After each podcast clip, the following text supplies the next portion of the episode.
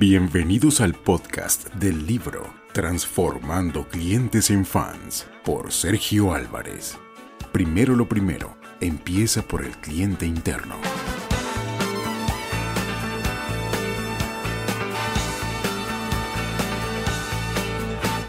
Hola amigos, ¿cómo están? Bienvenidos nuevamente a Transformando clientes en fans. Hoy nuestro capítulo tiene que ver con primero lo primero, empieza por el cliente interno. ¿Quién es el cliente interno? Bueno, tiene que ver con todo el personal de una empresa. Eh, es el personal de contacto, es quien está en contacto directo con el cliente. Tu cliente conoce a ese empleado y muchas veces no tiene idea de quién es el director o gerente de la empresa. Esta persona, llámese vendedor, recepcionista, cajero, guardia de seguridad, etc., es a quien el cliente ve, es la cara visible de la empresa. Es por ello que es tan importante el papel de este personal de contacto, porque es quien, en definitiva, traslada la estrategia que la alta gerencia determina. Cómo tiene que atender, qué datos debe solicitar, cómo tiene que vender. Por esto, yo entiendo que estos llamados clientes internos son las personas más importantes de la empresa. Hay empresas que tienen conciencia de ello. Son casos en los que encontramos que se le da mucha importancia al cliente interno, pero lamentablemente en algunos casos no se le da la misma importancia. El cliente interno es el grupo de personas que trabajan en la empresa y que cumplen un rol designado. Obviamente que la idea principal de este capítulo es si se desea que las cosas funcionen afuera, primero debemos lograr que funcionen adentro. Esto lo dice Carl Albrecht, y yo estoy totalmente convencido de esta frase. Por esa razón, enfatizo en el hecho de darle tanta importancia al cliente interno. Las empresas por lo general siempre están mirando para afuera al cliente externo, cómo venderle, cómo satisfacerlo, cómo convencerlo, cómo atraerlo. Así como las empresas elaboran estrategias de ventas, también deberían elaborar estrategias laborales para el cliente interno. Primero, tenemos que mirar para adentro, porque en definitiva, así como nosotros trabajemos con nuestro personal, es como estos le van a trasladar a los usuarios, los clientes. El cliente interno es el canal por el cual se visualiza la estrategia comercial de la empresa. Sin importar la cantidad de empleados que tengamos, deberíamos generar el hábito de una instancia cada seis meses o por lo menos una vez al año de buscarlos para entender cómo se sienten en la empresa. Por ejemplo, preguntarles si recomendarían a un amigo o familiar para trabajar en la empresa, si se sienten cómodos, cómo está su relación con su jefe inmediato, cómo considera que se encuentra en el puesto que está desarrollando. ¿Tiene todas las herramientas para poder trabajar en esto? ¿Sabe hacia dónde va la empresa? Es una forma de lograr que la persona se sienta importante dentro de la organización porque así como comentábamos en el capítulo anterior, que los clientes no quieren ser un número, lo mismo pasa con los empleados. Los empleados no quieren ser un número de planilla, el empleado quiere ser Juan Pérez, quiere que se interesen cómo se siente, quieren que le pregunte ¿en qué te gustaría que te capacite? El empleado también es una emoción con patas, y muchas veces se le exige, se le exige, se le exige, y pocas veces hay un felicitaciones por haber hecho un muy buen trabajo. Y no por algún trabajo en especial, simplemente porque hoy cumplió con su trabajo. Muchos cuestionan, ¿por qué tengo que felicitarlo por hacer lo que le corresponde? Y sí, yo pienso que sí tenemos que felicitar a esa persona, es lo que llamo el salario emocional. Muchas veces esas felicitaciones tienen un valor más grande que un aumento de sueldo. Y no digo que no querramos un aumento de sueldo, pero esas felicitaciones tienen un gran resultado. Llegan a sus casas, les comentan a su familia, ¿saben? Hoy me felicitó mi jefe. Por ende tiene una importancia muy grande. Aquí comparto con ustedes una investigación realizada por el profesor y amigo Héctor Núñez, quien además de ser un excelente profesor, es una gran persona, que nos muestra qué es lo que importa y qué es lo que no le importa más a las personas en una empresa. Por ejemplo, Eh, acá una gran sorpresa. Muchos dirán, bueno, lo que más le importa a las personas es eh, su salario. Para nada. El más o menos el 40% lo que dijeron las personas, los empleados de empresas, que lo que más le importa son los compañeros, el ambiente de trabajo. Luego hubo casi un 24% el tipo de trabajo que hacen. Un 17% hablan de la flexibilidad de horario de trabajo. Y solamente un 13% hablan sobre su salario. Esto dice mucho. Por eso que es tan importante el ambiente laboral. Conozco gente que inclusive ha renunciado a un muy buen sueldo, pero simplemente porque el, ambiente laboral era muy malo. Al igual que al cliente externo, al cliente interno también hay que enamorarlo. Debemos aplicar con ambos la misma filosofía y el mismo criterio. Conocer a nuestros empleados, conocer sus objetivos personales es muy importante. Muchas veces no nos enteramos de que alguno de nuestros empleados está estudiando algo, se está capacitando, por lo que quizás mañana podría cambiarlo de sector. ¿Cuántas veces salimos a buscar empleados afuera, sin preguntar primero adentro? Sin hacer un concurso interno, tal vez ya tenemos a las personas que necesitamos y no lo sabemos. La ventaja de elegir mis clientes internos en primera instancia entre los que ya tengo, por ejemplo, por medio de un concurso interno, es que estemos eligiendo a alguien que ya conoce la empresa, conoce las rutinas, los hábitos, las normas, etc estaremos ganando mucho tiempo. Otra cuestión es que muchas veces se ignora el costo de la pérdida de un buen empleado. Entonces, yo soy del criterio de que tenemos que dedicarle tiempo a cada empleado, porque de esa forma voy conociendo sus circunstancias, sus problemas, incluso hasta los personales. Y así podré entender por qué alguno no está rindiendo como rendía antes, porque ahora no es que vayamos a poder solucionar el problema, pero al menos estaremos al tanto y podremos ponernos a las órdenes para ver qué es lo que precisa. Y solo el hecho de escucharlo y ponernos a las órdenes va a hacer que esa persona tenga un cambio de actitud frente a su trabajo. Con esto, lo que debemos tener bien presente es que cada empleado de la empresa tiene que tener la visión de lo que la dirección quiere para la empresa. De esta forma logramos que el empleado apueste a eso. Esto muchas veces no sucede. Tenemos empleados trabajando con la sola visión de lo que ellos tienen que hacer, sin el conocimiento de qué es lo que importa y aporta su función a la dirección, hacia dónde va o quiere ir la empresa. Lo que sugiero es que debemos trasladarle al cliente interno la visión diseñada por la dirección, a dónde queremos ir, a dónde queremos llegar. Todo el personal de contacto debe conocer la visión global de la empresa. La dirección tiene claro a dónde quiere ir, cuáles son sus desafíos financieros, económicos, etc. El asunto es, ¿tú conoces la visión de la dirección de tu empresa? ¿Sabes a dónde quieren ir? ¿Sabes cuál es su propósito? ¿Sabes cuál es su misión y visión?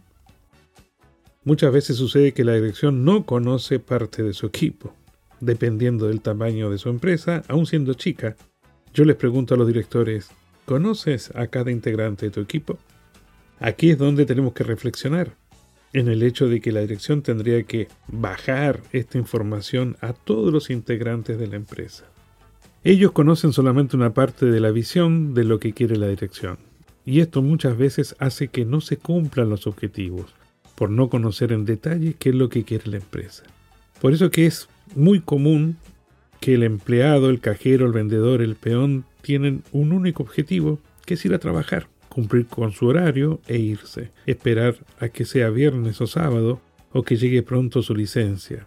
Su único trabajo es hacer, hacer y hacer, sin conocer a dónde quiere ir la empresa. Esto muchas veces es una de las razones por las cuales falta la gestión de la empresa.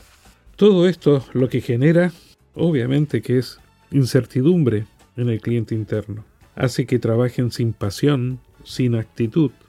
En esta otra variable de la investigación, realizada por Héctor Núñez de la empresa Prodatos, nos muestra qué es lo que no le agrada al personal de una empresa. Y fíjate, más de un 30% lo que no les gusta y es lo que más eh, hizo hincapié cada empleado fue la falta de consideración y el no reconocimiento del trabajo.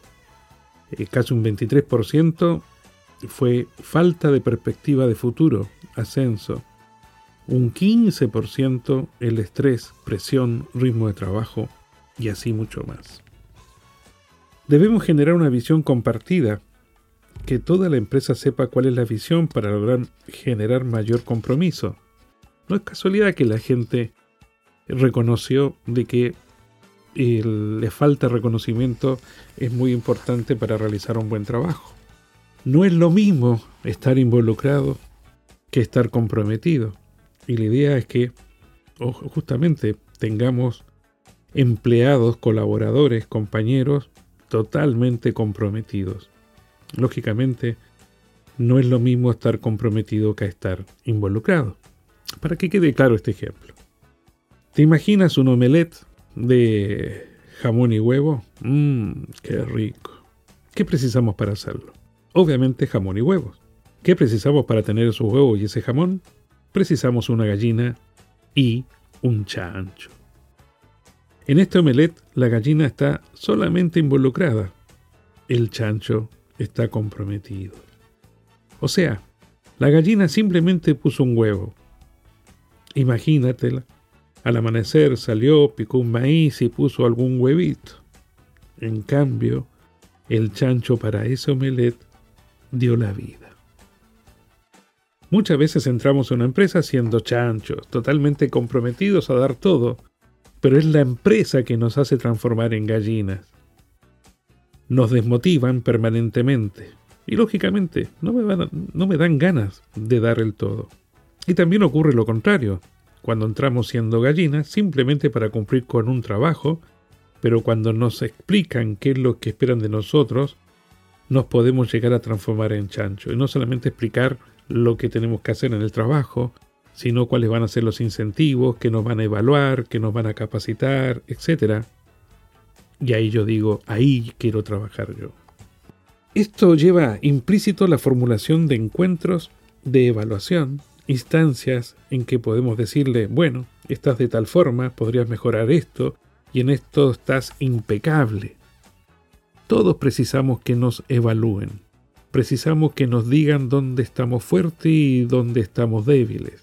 La evaluación nos da mayor tranquilidad y mayor seguridad en el trabajo.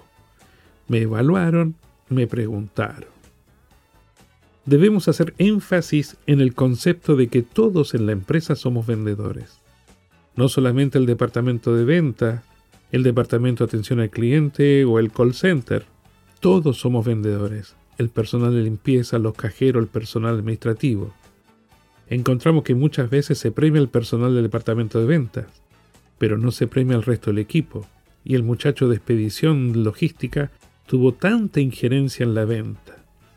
A través de cómo fue preparado, entregando y enviando el producto, como el vendedor, la idea sería, por ejemplo, poner objetivos que, si se logran, todos en la empresa tengan el premio por haberlo alcanzado.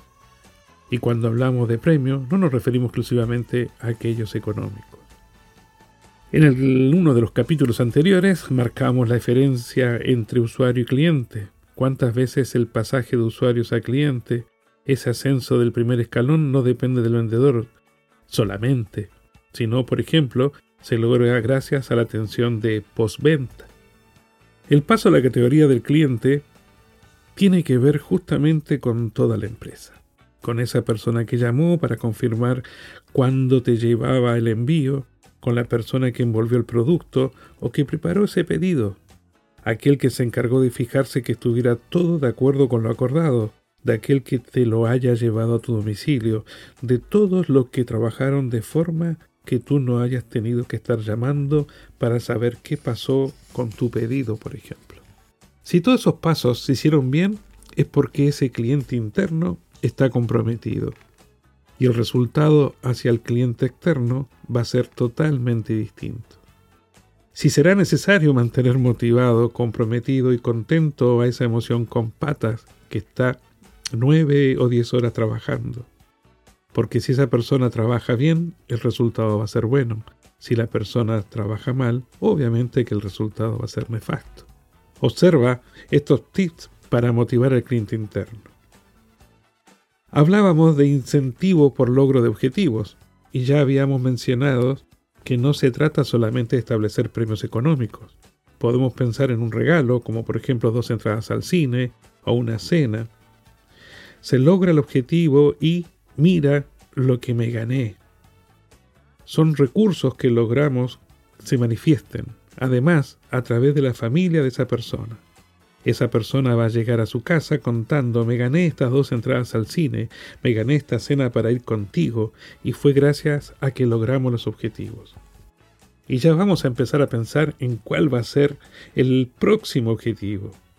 Además, nuevamente empieza el mecanismo de publicidad boca a boca, porque esa noticia se traslada a la mamá, al vecino, y es algo tan simple de hacer. ¿Están de acuerdo? En algunas empresas en las que trabajo hago que todo el personal tenga tarjetas de la empresa con su nombre y apellido. Entonces ese muchacho que fue a entregar el pedido puede entregar su tarjeta y decir, acá tiene mis datos, cualquier cosa estoy a las órdenes. Así ya él se siente integrante del equipo de la empresa, no es simplemente un junior, un cadete. Pero ese espíritu de trabajo hay que generarlo y trabajar para generarlo, debe ser una política empresarial. No todas las empresas tienen a sus clientes internos juntos. Hay empresas con muchas sucursales o departamentos que pueden estar en distintas locaciones. Es importante que todos sepan lo que está pasando en la empresa. Eso se puede lograr a través de una revista, de una newsletter, en la que se publican todas las noticias, el personal nuevo que se ha integrado recientemente, la futura mamá o el futuro papá, cuando nace ese hijo, publican la foto del bebé. Una lista con la fecha de cumpleaños de las personas que cumplen ese mes. También se puede agregar noticias de la empresa. El lanzamiento de un nuevo producto, un cambio de política empresarial. Esa revista será un medio de comunicación para que todos estén enterados de las novedades y ayudarán obviamente a que todos se conozcan. Generar reuniones, espacios de convivencia. Uno de los incentivos de los que hablamos puede ser la organización de una comida. Es bueno fortalecer el hecho de que tengan actividades recreativas fuera de la empresa. Hay oportunidades que son muy lindas para ayudar a cada empleado. Por ejemplo, cuando empieza la temporada escolar, si la empresa puede ayudar con los útiles del colegio, para cada estudiante sería fantástico. Eso es algo que la gente valora muchísimo. El recibir cosas tan simples como un par de cuadernolas o de bolígrafos, o, dependiendo de la edad, un paquete de crayolas y un bloc para dibujar. Es cuestión de organizar la cantidad de hijos que hay en edad inicial, escolar o liceal. No dejar pasar las felicitaciones por el cumplimiento, hay que destacar lo bueno que se hace y enfatizar que eso sirvió tanto individualmente como para mejorar el ambiente laboral. Hay tantos casos de personas que renuncian por el mal ambiente como habíamos visto en la investigación de mercado. No están en desacuerdo con lo que ganan, todo lo contrario. Y llegan a estar dispuestos a cambiarse de empresa por un salario menor, esperando encontrar un mejor ambiente laboral. Por eso es tan importante mantener un lindo ambiente siempre van a haber problemas. Es común que alguna vez aparezca una manzana podrida, como se dice. ¿Y qué pasa con la manzana podrida? Y bueno, lamentablemente hay que invertir y sacar esa manzana podrida. Es mucho más barato apartar a esa persona que mantenerla. Y el resto del equipo lo va a reconocer. Bueno, menos mal que lo sacaron. Eso la gente lo valora mucho. El proceso de selección es importantísimo. Es fundamental conocer cuál es el espíritu de la persona que se está seleccionando para la empresa. Ten en cuenta este dato. El 70% de los despidos y renuncias se deben a una mala selección.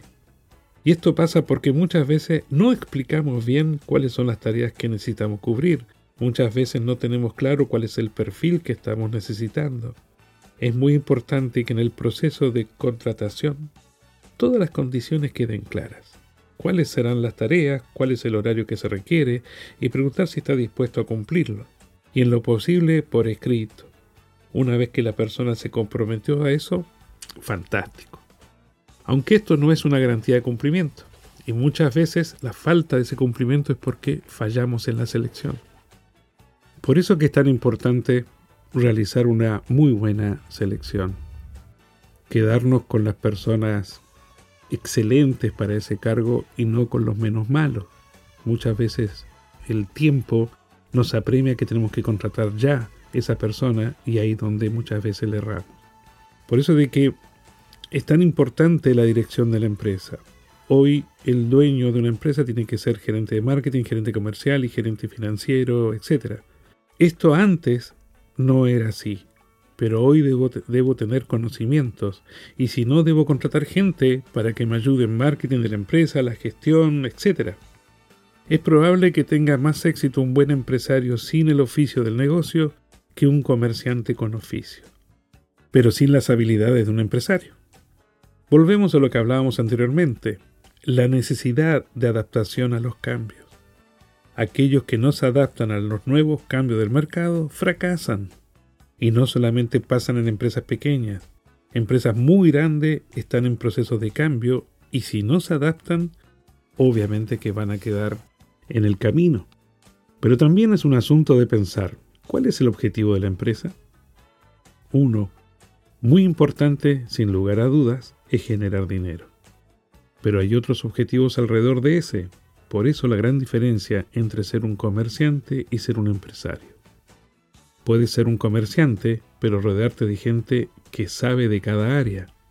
Hoy, estando solo, difícilmente puedes llevar a cabo todas las cosas de las diferentes áreas. Antes, quizás solamente con esfuerzo y sentido común lo podías hacer. Nuevamente te lo digo, tenemos que hacer que las cosas funcionen adentro para que funcionen afuera.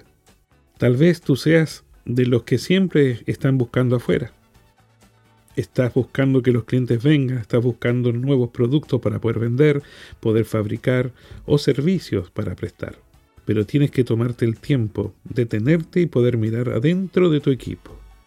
Muchas veces los números, uno, se llevan sorpresa, sorpresa grande, y encuentra que contaban con personas de confianza que dejaron de serlo. ¿Y por qué? Porque ellos nunca miraron para adentro. Un muchacho estaba buscando su llave en la calle, frente a la puerta de su casa. Entonces se acercó otro muchacho y le dijo, ¿qué estás haciendo? Estoy buscando la llave de mi casa, le dijo. ¿Se te perdieron acá en la calle? No, adentro de mi casa. ¿Y por qué estás buscando acá afuera? Y porque acá afuera tengo más luz. Fuerte, ¿verdad? Tenemos que buscar adentro, donde realmente vivimos, donde realmente estamos, el equipo que obviamente es muy importante. Por eso de que el director, como los jefes, los gerentes, los supervisores, los encargados, tienen que tener un rol principalmente de líderes.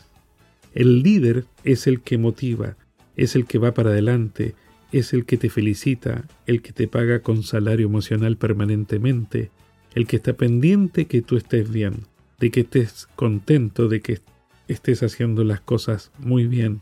Y si te equivocaste, hiciste las cosas mal, Él es quien te corrige, está contigo. En lugar de decirte anda, te dice vamos y te da el ejemplo. Bueno, mira, esto se hace así, se hace así. Vamos a hacerlo juntos.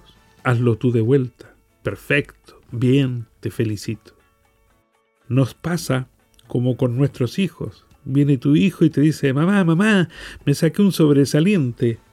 Y puede que tú le respondas, y bueno, para eso trabajo yo, para que tú puedas estudiar, ese es tu deber.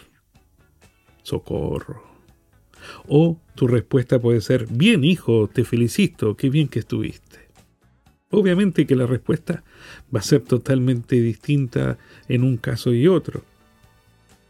¿Te acuerdas cuando te traía los primeros dibujitos que hacía en el colegio? ni siquiera se entendías lo que era y tenías que preguntarle, ¿y esto qué es? Y te encantaba y hasta lo encuadrabas. o lo ponías en la puerta de la heladera. Y cuando venía tu familia, tus amigos, con mucho orgullo se los enseñabas. Miren lo que hizo Lorenzo, y todos lo felicitaban y lo alababan. Tu hijo tenía una motivación muy grande para seguir haciendo dibujitos. Y un día llegaste a tu casa y viste toda la pared del living pintada con un marcador, llena de dibujitos. Seguramente ese día quisiste matarlo. Así es como aparecen las contradicciones. Porque seguramente él pensó que si con un dibujito que había hecho en una hojita chiquita había recibido tantos halagos y muestras de afecto, imagínate lo que iba a hacer con un mural. Llevado a la empresa este ejemplo y al cliente interno, muchas veces nos dicen puras promesas, que acá te van a ascender, que acá esto, que acá lo otro. Y lamentablemente no pasa nada de eso. Por eso es que es tan importante eh, cumplir con lo prometido.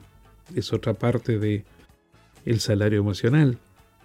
Hay jefes que tienen el síndrome de Blancanieves. ¿Saben quiénes son estos? Los que les gusta rodearse de enanos, que no necesariamente son siete. Pueden ser dos o pueden ser veinte. La única forma en que se sienten grandes es rodeándose de personas que se consideran más chicas. Y esa situación es lo peor que le puede suceder a una empresa. No solo no deja crecer a los demás, sino que además se rodea de personas que ya se saben que no van a dar más. Es muy fuerte trabajar con estas personas. Y acá mi sugerencia, si algún día te toca o estás trabajando actualmente con algún jefe que tenga el síndrome de Blancanieves, mi sugerencia es que empieza a buscar otro trabajo. Porque vas a estar angustiado todos los días, no vas a tener ganas de ir a trabajar, te vas a sentir mal. Inclusive a veces no nos damos cuenta porque estamos así. Y es porque tenemos un jefe y no un líder al lado nuestro. Es común encontrar quienes se fijan en las cosas que se hacen mal y que pocas veces se fijan en las cosas que se hacen bien. A propósito, te voy a contar una historia. Una vez un carnicero estaba trabajando en su carnicería y escucha desde afuera unos ladridos. No entendía nada. Va, se asoma a la puerta, la abre y entra un perrito. El carnicero nota que el perro tiene una bolsita de nylon colgada en su collar. Se acerca, toma la bolsita, y ve que adentro tiene un papel y unos billetes.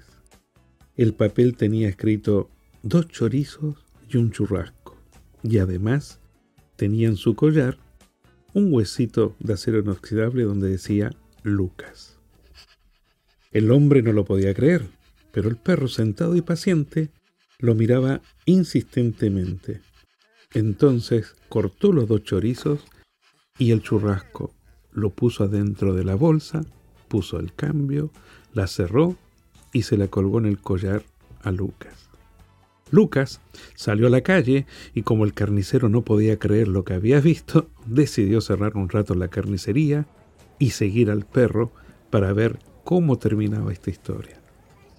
Lucas caminó como dos cuadras. Cuando iba a cruzar la calle, esperó la luz verde en el semáforo, llegó hasta la parada del ómnibus y se sentó pacientemente a esperar.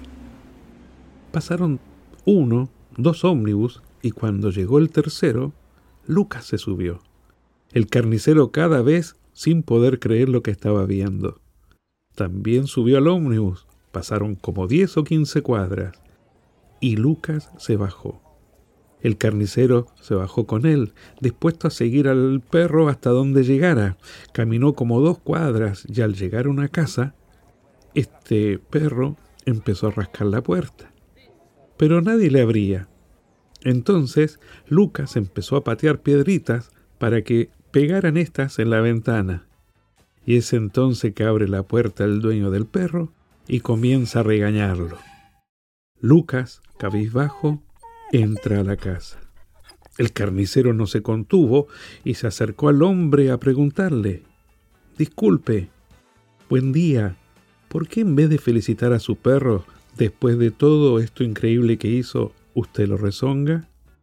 Y el hombre le contestó, lo que pasa que otra vez se olvidó de las llaves. Hay veces es que no advertimos lo brillante. Y pasa que llega un momento que ese perro va a decir, no quiero vivir más en esta casa, me voy a buscar otro amo. Hay tantas personas que tienen siempre el síndrome de Blancanieves.